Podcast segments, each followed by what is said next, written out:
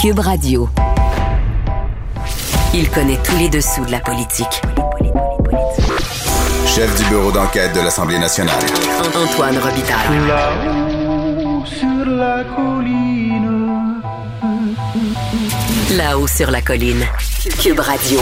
Bon lundi à tous. Aujourd'hui à l'émission, la notion de décroissance fait-elle encore peur aux partis politiques du Québec? Le mot oui, mais les idées qui la sous-tendent peut-être un peu moins qu'avant. On en parle avec François Carabin du 24 heures qui a justement demandé aux différents partis présents sur la scène québécoise de lui expliquer leur position sur la question.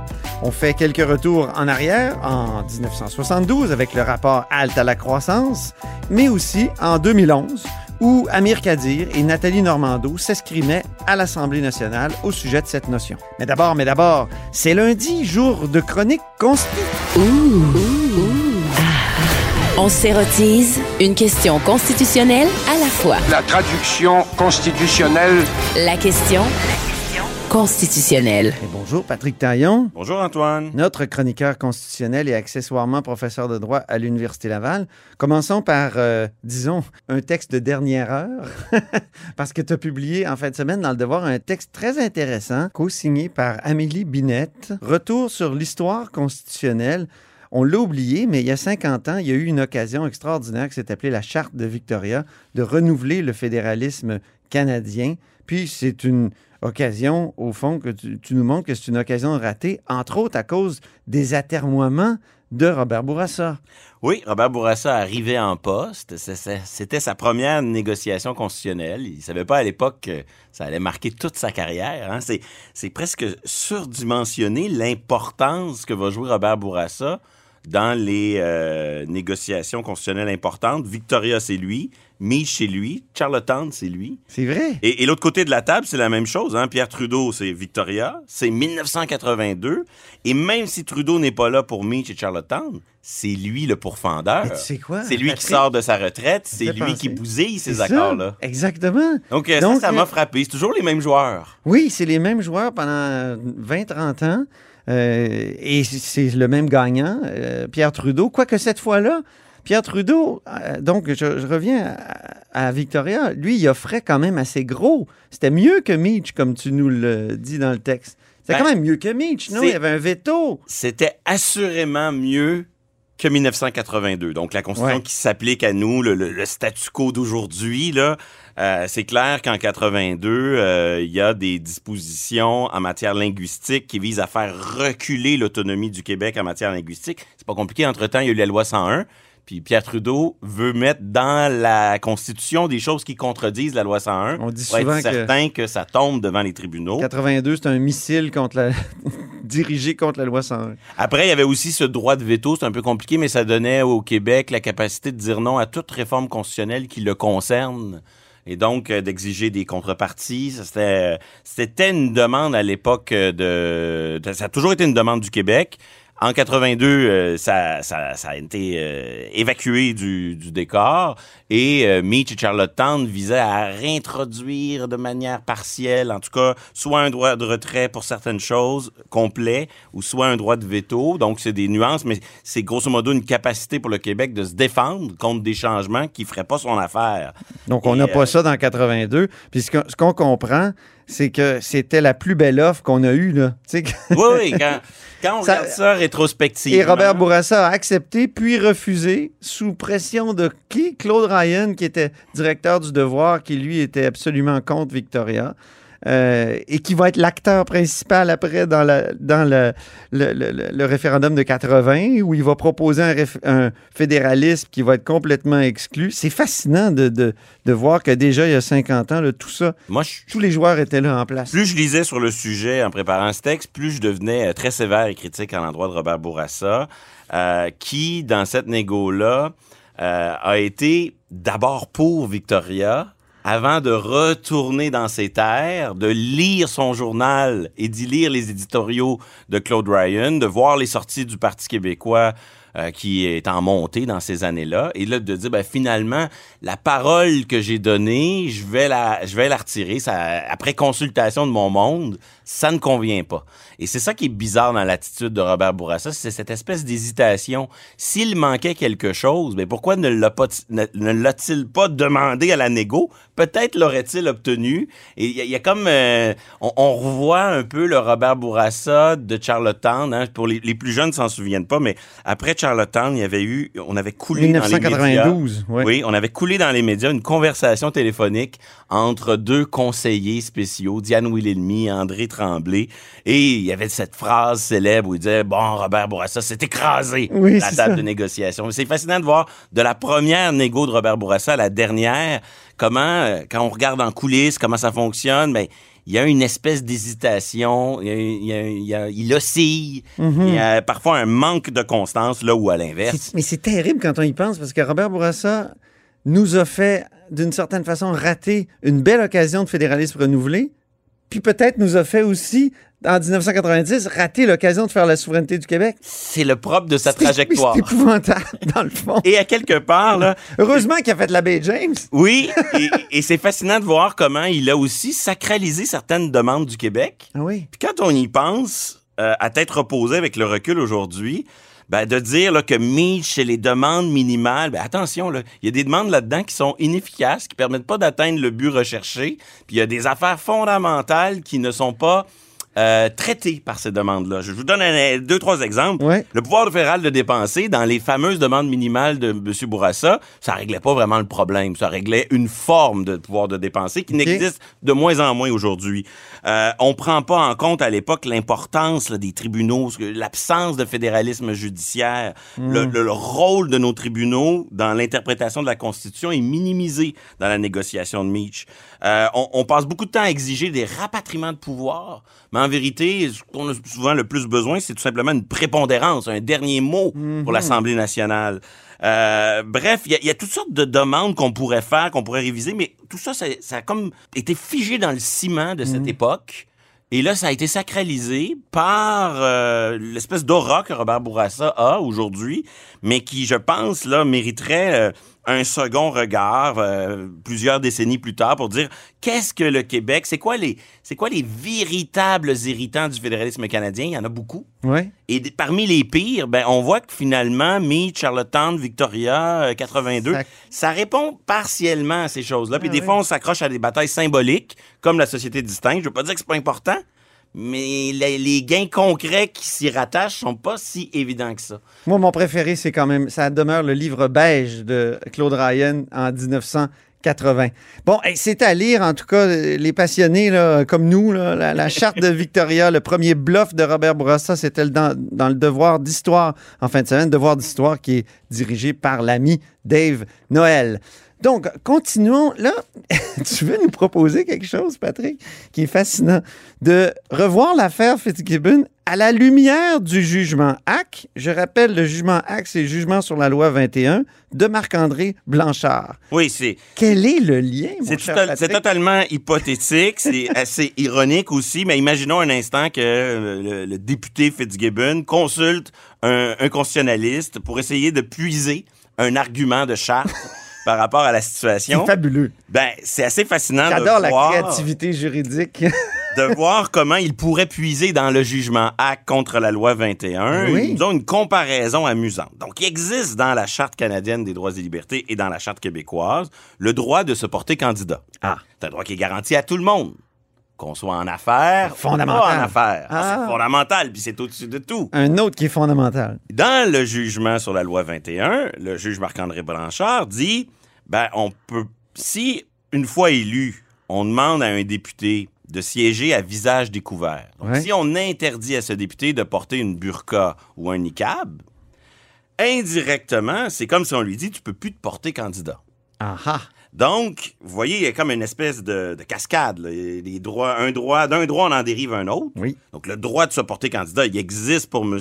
Fitzgibbon, comme il existe pour euh, une femme qui porte la burqa et qui voudrait être candidate. Absolument. Mais on dit, une fois élu, dans le concret, il va y avoir un blocage à l'exercice de ses fonctions. Puis ce blocage-là dans le jugement Hack, le juge Blanchard le considère comme étant injustifié, déraisonnable. Donc, c'est toute une ironie d'imaginer qu'un jour, peut-être un, un membre de ce gouvernement-là pourrait, je pense pas que ça va arriver parce que, en pratique, là, M. Fitzgibbon, ça va y prendre plus de temps d'aller devant les tribunaux et ça va lui coûter une fortune. Il est peut-être mieux de vendre ses actions, il est peut-être mieux de se conformer Mais, aux mais, euh, donc, si je comprends bien, là, M. Fitzgibbon pourrait dire, étant donné que dans le jugement HAC, on dit que euh, c'est un blocage pour. C'est, c'est un empêchement pour se présenter, ça. C'est cette règle qui veut qu'on soit à visage découvert. Ben moi, euh, quand on m'oblige à vendre des actions, c'est un, c'est un empêchement à mon droit fondamental de, De- me présenter, de me porter candidat. C'est ça. C'est une entrave. On met des bâtons dans les roues de mon droit fondamental. Et là, après, moi, je pense que l'argument a des limites. Je pense que dans Hack, le juge Blanchard est allé trop loin. Parce que, comme pour tous les droits, les droits sont pas absolus. Ils peuvent être limités pour des raisons, euh, des bonnes raisons, avec des moyens proportionnés. Donc, il y a cette analyse-là à faire. Mhm. Mais surtout, lorsqu'il est question du fonctionnement interne des assemblées, il y a les privilèges et immunités parlementaires. Ouais. Donc, c'est un principe, au fond, qui découle de la séparation des pouvoirs et qui veut que, normalement, un tribunal ne vient pas se mêler de comment ça fonctionne à l'intérieur de l'Assemblée. Mais tu veux nous dire ici qu'il est peut-être allé trop loin, justement, qu'il a d'une certaine façon violé la séparation des pouvoirs, le, Ben, le juge Blanchard J'ai ou. bien l'impression qu'en appel, l'Assemblée nationale, qui n'était pas représentée dans le- en première instance, va probablement intervenir pour bien expliquer cet aspect-là. Exemple, la célèbre affaire Michaud, Oui. ben, c'est un peu ça. Peu importe si c'est bien ou pas, légal ou pas d'avoir adopté cette résolution, c'est les tribunaux qui nous disent, nous, c'est pas de nos affaires, on peut pas aller s'immiscer dans le fonctionnement interne de l'Assemblée, c'est à l'Assemblée de régler ça. Donc, que ce soit pour leurs propres règles éthiques, leur code vestimentaire ou le fait de siéger à visage découvert, ce sont toutes des questions qui concernent le fonctionnement interne des assemblées, mais on voit comment il y a une espèce d'interaction du droit de se porter candidat avec un peu de créativité judiciaire. Ben oui. Ben, peut-être que euh, le juge Blanchard, lui, est allé dans cette direction-là. Est-ce qu'un jour, un député, dans la même situation que M. Fitzgibbon, Donc, pourrait euh, mobiliser ce droit-là? Une sorte de question, euh, conseil pro bono du prof Taillon euh, à M. Fitzgibbon avec un clin d'œil. C'est plus euh, un, un clin d'œil pour montrer que le droit constitutionnel est partout, même où on s'y attend le moins. Voilà, et c'est pour ça que ça nous érotise. Mais allons-y maintenant avec un coup dur pour euh, les oppositions au projet de commission pan-canadienne des valeurs mobilières. Les commissions canadiennes des valeurs mobilières, c'était une vieille idée qui traîne dans le décor depuis très longtemps. Hein, on le sait, nous, il y a l'AMF ici au Québec, euh, donc c'est d'une certaine façon le gouvernement du Québec euh, qui, gère ça, l'État du Québec, les valeurs mobilières, et c'est un fondement constitutionnel dans le partage des pouvoirs. Or, depuis des années, il y a beaucoup de pression de lobbies torontois qui veulent tout ramener, tout centraliser les valeurs mobilières à Toronto. Puis ça fait, là, ça a été, ça a montré son visage, ça, sous le gouvernement euh, chrétien. Après ça, Harper, euh, Québec est, devant- est allé devant les tribunaux. Mais là, tu dis qu'il y a Deux un coup fois. dur. Deux Oui, fois. Deux fois, oui. La première fois pour, pour se faire dire par la Cour suprême, en effet, valeur mobilière égale droit privé, droit commun, droit civil. Donc, vous pouvez faire ça. C'est les provinces qui conservent l'essentiel de la compétence. Donc, vous pouvez pas centraliser ça à, à Toronto. Et la deuxième fois, parce que le gouvernement Harper avait inventé une astuce. Oui. Ça s'appelle du fédéralisme coopératif. C'est Oh. magique. Ce qu'ils font, c'est ça qui va mourir là, euh, à la suite d'un amendement au budget qui est débattu en ce moment à la Chambre des communes. Donc, ce qu'ils font, c'est qu'ils créent une agence Oh. pan-canadienne. Puis là, ils adoptent ça une loi fédérale. Puis là, dans la loi fédérale, ils mettent le modèle type de loi que les provinces qui veulent embarquer, qui veulent coopérer, peuvent adopter. Et là, chaque province, mettons les provinces maritimes, qui trouvent que c'est un peu compliqué s'occuper de tout ça, puis qui aimeraient bien être indemnisés financièrement, puis laisser euh, un système plus centralisé, mais là, à elles, à ces provinces, d'adopter la loi type qui délègue, non pas au Parlement fédéral, ça serait pas possible, mais qui délègue à une autorité administrative quelconque, Ah oui. et qui, comme par hasard, est à Toronto. Oh, OK? Et donc, ce projet-là, c'était la manière de violer la Constitution. Comme ça se fait souvent avec le fédéralisme coopératif, on, on bricole des ententes pour se partager des choses. Des fois, c'est à l'avantage du Québec, Oui. l'entente sur l'immigration. Voilà. Des fois, c'est à notre désavantage, l'exemple des valeurs mobilières. Mais là, ça Mais là, c'était proposé par la Cour suprême, ça? Non? Mais la Cour suprême, dans le deuxième avis, a dit, ben, si vous procédez comme ça, par ce tour de passe-passe, Vous pouvez contourner. vous pouvez le faire. Et là, Québec perd dans le deuxième avis. Ça. Mais là, coup de théâtre. oui. Coup de théâtre, Parlement minoritaire. Le Bloc québécois arrive dans le débat budgétaire, puis il voit une petite ligne, il, il est écrit Attention, quelques millions supplémentaires pour un bureau de transition Oui. devant gérer la création de ce- cette commission-là. Bureau de transition qui, depuis 2009, avait déjà dépensé 107 millions de dollars Mon Dieu. pour espérer démarrer l'affaire. Ah oui. Et résultat des courses, il y a eu un vote scindé sur cette petite ligne du budget et ça a été battu. Donc, les que- conservateurs et le NPD ont embarqué? le- les conservateurs, eux, avaient pour politique de voter tout ce qui était contre, tout ce qui était dans ce budget-là parce que euh, trop de déficit. C'est ça. Le bloc, lui, il l'a fait pour des raisons d'autonomie. Et le NPD, je, je sais pas trop, probablement qu'ils sont plus centralisateurs sur le terrain social, sur le terrain économique, ils devaient y tenir un peu moins. Et donc, résultat des courses, là, on parle de deux avis en Cour suprême, une bataille euh, qui a duré des années pour que le Québec réussisse à maintenir sa compétence sur les valeurs mobilières, un tour de passe-passe, et tout ça va peut-être mourir et avorter sur un petit amendement législatif au budget, un petit amendement au budget pour dire, ben, on coupe les vives du bureau de transition. Bureau de transition a plus d'argent, ça va être compliqué de fonctionner. Donc peut-être que ce projet va mourir pour Ouais. des raisons budgétaires. Je prévois que ça va revenir sous une forme, je sais pas. C'est une hydre. On coupe une tête, puis il en revient toujours. Ce, ce projet de, de, de réforme euh, ou de contrôle pan-canadien des valeurs mobilières. Merci beaucoup, Patrick, pour ces trois sujets très stimulants et roboratifs, comme d'habitude. Merci. C'est moi qui vous remercie.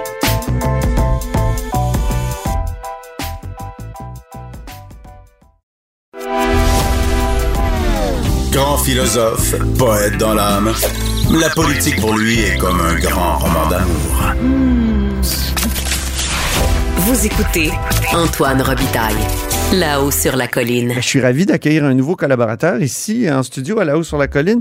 Euh, nouveau collègue pour discuter d'une notion en croissance, c'est-à-dire la décroissance. Et c'est François Carabin. Bonjour. Bonjour Antoine. Nouveau correspondant parlementaire pour euh, le 24 heures. Donc, euh, François, on réfléchit beaucoup actuellement à l'après-pandémie, puis Ouais. plusieurs se disent la prochaine crise avec laquelle on va devoir composer, c'est évidemment les changements climatiques. On compose déjà pas mal avec, mais plusieurs Exact. songent à cette notion qu'il faudrait qu'on cesse de parler et de, de- de promouvoir la croissance économique et plutôt qu'on- promeuve une décroissance. Exactement. Bon, là, c'est intéressant ce que tu as fait. Tu es allé voir les partis politiques, tu as dit cette notion-là, est-ce que ça vous intéresse? Exact, exact. Je suis allé voir les quatre partis représentés à l'Assemblée nationale. Je me disais que ça pouvait être une bonne idée parce que c'est un concept, la décroissance, qui, qui est peu connu ou du moins qu'on ne prône pas dans les euh, grandes assises politiques euh, généralement, là, du moins pas ici au Québec. Euh, mais donc, peut-être que ça peut être utile là, de d'avoir l'avis des partis politiques sur cette question-là. Donc, je suis Oui. allé les voir. Euh, mais pour, pour revenir à, à Oui, la mais c'est quoi? C'est quoi exactement? Oui. Ben, Parce que moi, euh, je me souviens, euh, pour avoir étudié en écologie, philosophie politique, euh, il y avait le rapport euh, du Club de Rome autour Exact. de quoi? 70? euh, halte à la 70. croissance. Donc, on en parle depuis longtemps, au fond, que Voilà. du danger de la croissance économique, mais en même temps, c'est une notion politiquement dangereuse ou risquée. On va voir, on, a des beaux extraits. Oui, j'ai hâte de les entendre à nouveau. Oui.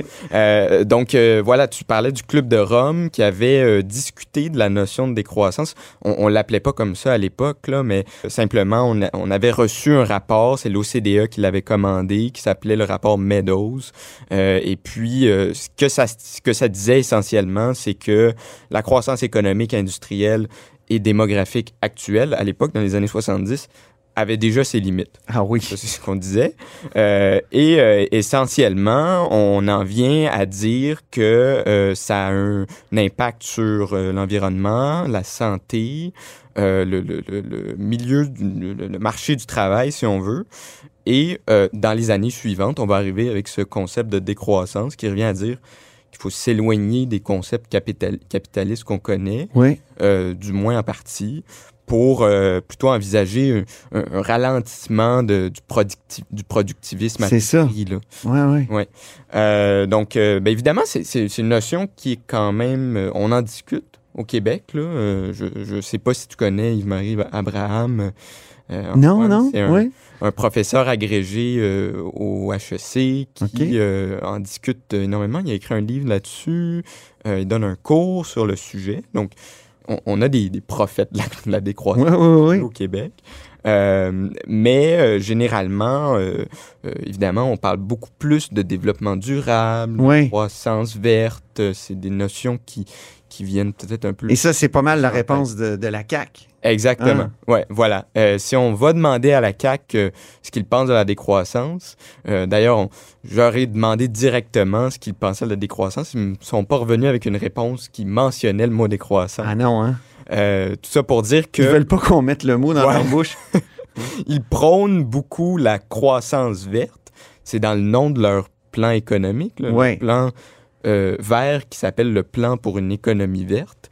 Euh, évidemment, plusieurs, plusieurs euh, mesures dans ce plan-là prônaient une croissance économique, une croissance verte, donc un- une transition vers le transport collectif, euh, une électrification importante de, tous les milieux, euh, mais jamais, euh, jamais de décroissance, pas non plus, par exemple, de, de, malus, de, mesures qui encourageraient un ralentissement de l'utilisation de la voiture, par exemple.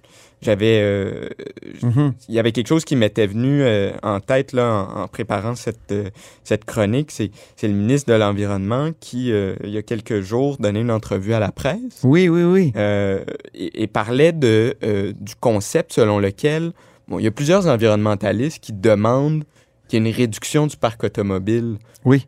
pour aller vers une transition écologique viable. Oui. Et euh, lui, ça, ça, ça, c'est pas une idée qui, qui le favorise. Il dit, avec l'ampleur du territoire québécois, Ouais. ça marche pas. Ah oui. Il parlait, il disait, j'ai de jeunes enfants, cela implique un détour le matin pour l'école. Ce détour, le faire en transport collectif, c'est complètement impossible. Donc ça, c'est quand même le ministre de l'Environnement qui dit ça. là. Ouais, ouais. Ouais. C'est ça. Et donc, euh, voilà, c'est, Donc, plus ou moins la vie. Décroissance, la- ça peut être, euh, comme tu dis, décroissance du, du- du parc automobile, ça peut être décroissance de la, de la production, de, de- la production industrielle. Absolument. C'est ça. peut être, euh, en gros, là, c'est un ralentissement du rythme de vie, si on veut. Même, ça peut se retrouver euh, euh, sur le marché du travail. On peut appliquer des concepts de décroissance, c'est-à-dire, est-ce que le 35 heures semaine est toujours viable? Il y Mhm. a des questions qui se posent comme ça chez les, chez les adeptes de la décroissance. On a parlé de la CAQ. Qu'ont dit les autres partis? Ouais, mais les, les autres partis sont euh, tous en faveur, en quelque sorte, d'une certaine décroissance, mais la décroissance à tout prix, même chez Québec solidaire, peut-être qu'on pourrait avoir euh, tendance à croire qu'il y avait un avis Oui. favorable, Ben oui. mais c'est pas le cas. Donc, euh, bon, on peut, on peut parler du, du Parti libéral, là. Oui. Ce qu'ils m'ont dit carrément, c'est que la décroissance n'est pas une solution. Ça, c'est assez clair. Ils l'avaient déjà dit, d'ailleurs. Oui, oui, c'est ça. On va écouter un extrait d'un échange euh, qui s'est produit le 21 avril 2011. Question d'Amir Kadir sur euh, les barrages. Est-ce que c'est une bonne affaire de faire des gros barrages comme la Romaine? Ouais. Est-ce qu'on, est-ce que c'est pas du favoritisme pour les firmes de génie conseil? Et c'est Nathalie Normando, à l'époque ministre des Ressources naturelles, qui répond. Et elle fait le lien entre la construction de barrages et la croissance économique. Et en profite pour faire quelques, quelques reproches à Québec solidaire et à Amir Kadir qui posait la question. Mais oui à la croissance économique. Ce que vous proposez à Québec solidaire, c'est être contre la croissance économique et le parti réfléchit même à une baisse du niveau de vie, Monsieur le Président. C'est certainement pas ça que les Québécois s'attendent de la part d'une formation politique qui est censée être responsable, Monsieur le Président. Donc, je rappelle, on était le 21 avril 2011. Puis Amir Kadir avait répliqué après. hein? Oui, exactement. Il s'était dit un peu euh, confus là, par les explications de la ministre, si on veut, et avait tenu à, à rectifier le tir en disant que la décroissance, c'est pas nécessairement. ça, ça rime pas nécessairement avec baisse du niveau de vie. On va l'écouter. Le ministre aura des réponses plus intelligentes la prochaine fois que d'invoquer des, euh, des articles de presse dans lesquels elle me fait dire en réponse ce que le journaliste euh, prétend euh, que nous comptons faire, parce que le journaliste dit le document précise que le parti réfléchit à la décroissance économique du Québec. Bien sûr, comme la plupart des spécialistes et même des politiciens en Europe, par exemple. Il faut qu'on cesse la croissance sans fin, sans limite. C'est juste pas possible sur le plan biophysique. Ce qu'on dit, c'est qu'il faut redéfi- redéfinir la prospérité, redéfinir la qualité de vie. La qualité de vie, c'est pas la quantité de croissance. Donc, c'est en ces termes que j'ai parlé aux journalistes. Et ici, on dit euh, donc, et l'en déduit que c'est une baisse du niveau de vie. Pas du tout. C'est une baisse de niveau de vie, oui, de certaines activités, de certaines entreprises dans le domaine du pétrole, des banques, de la surconsommation, qui vont voir baisser le niveau des revenus de leurs dirigeants, mais la qualité de vie des citoyens va être améliorée. C'était toujours le 21 avril 2011, donc il y a 10 ans, c'est incroyable. Ben oui, une petite Et- lutte parlementaire. euh, C'est ça. Puis Amir euh, Kadir parlait au Bernard Lalonde, un petit salon de, de conférence de presse, de point de presse. C'est intéressant son explication, hein, François? Absolument. Puis on, on peut peut-être la retrouver aujourd'hui là euh, chez, chez Québec solidaire. Euh, ce qu'on m'a dit une fois que j'ai demandé euh, ce qu'il pensait de la décroissance aujourd'hui, c'est qu'il n'opte pas pour une décroissance complète euh, et entière, pas du tout, mais euh, que d'autres secteurs économiques euh, devront, devront décroître, alors que certains pourront croître. On parle des soins, on parle de la culture, on parle de la construction durable. Mhm. Euh, c'est un peu un avis qui est partagé au PQ aujourd'hui. On parle de décroissance des énergies fossiles, euh, euh, de- des déchets produits, du gaspillage des ressources, évidemment. Selon eux, par contre, là, il faut, faut le mentionner au PQ, la décroissance généralisée, c'est un piège. On la qualifie comme ça. OK. Euh, donc, Un piège. Généralement, là, il y a euh, un avis partagé chez les partis euh, représentés à l'Assemblée nationale, selon lesquels la décroissance à tout prix, c'est peut-être pas la solution euh, ultime. Même, euh, justement, on parlait du Parti libéral. euh, Aujourd'hui, il y a eu, bon, la, la chef Dominique Anglade a déposé sa vision économique. Ben oui, elle dit qu'il faut revoir la notion de PIB. Voilà, exactement. C'est quand même pas rien. Puis PIB, c'est... Ça tranche peut-être un peu avec au- ce qu'on... Exactement. ce Ça tranche avec ce que disait euh, Nathalie Normando. Exactement. Malgré tout, là, comme je vous disais tantôt, la décroissance, c'est pas. C'est comme, un- c'est comme un mot qui fait peur, peut-être un peu aux, aux partis politiques. C'est clairement un mot Voldemort. Exactement. peut-être que ça, on se tire un peu dans le pied. Il faut pas le prononcer, mais on sait que ça pourrait exister. oui, c'est- c'est c'est très, c'est très mal vu parce que ça veut dire retourner euh, aux chandelles pour plusieurs. hein. Ouais. Ça, ça veut dire... euh, c'est ça essaie de s'éclairer, puis... euh, Voilà, peut-être- donc, la, belle, la bonne vieille notion du développement durable qui encore euh, fait l'unanimité au Parlement. Euh, ça, c'est certain, alors que la décroissance, faut dire. Mais on sent quand même, un- on sent quand même une évolution depuis dix ans.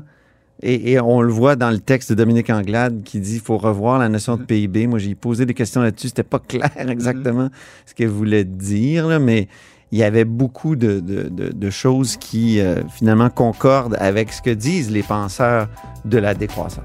C'est à suivre. Oui, exactement. Merci beaucoup, François Carvin. Merci, Antoine. Je rappelle que François Carbin est nouveau correspondant parlementaire pour le 24 heures et vous pouvez lire son article Les partis politiques québécois ne croient pas que la décroissance est la solution.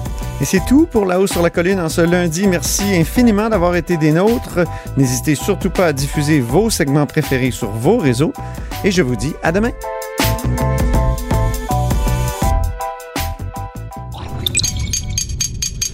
Radio.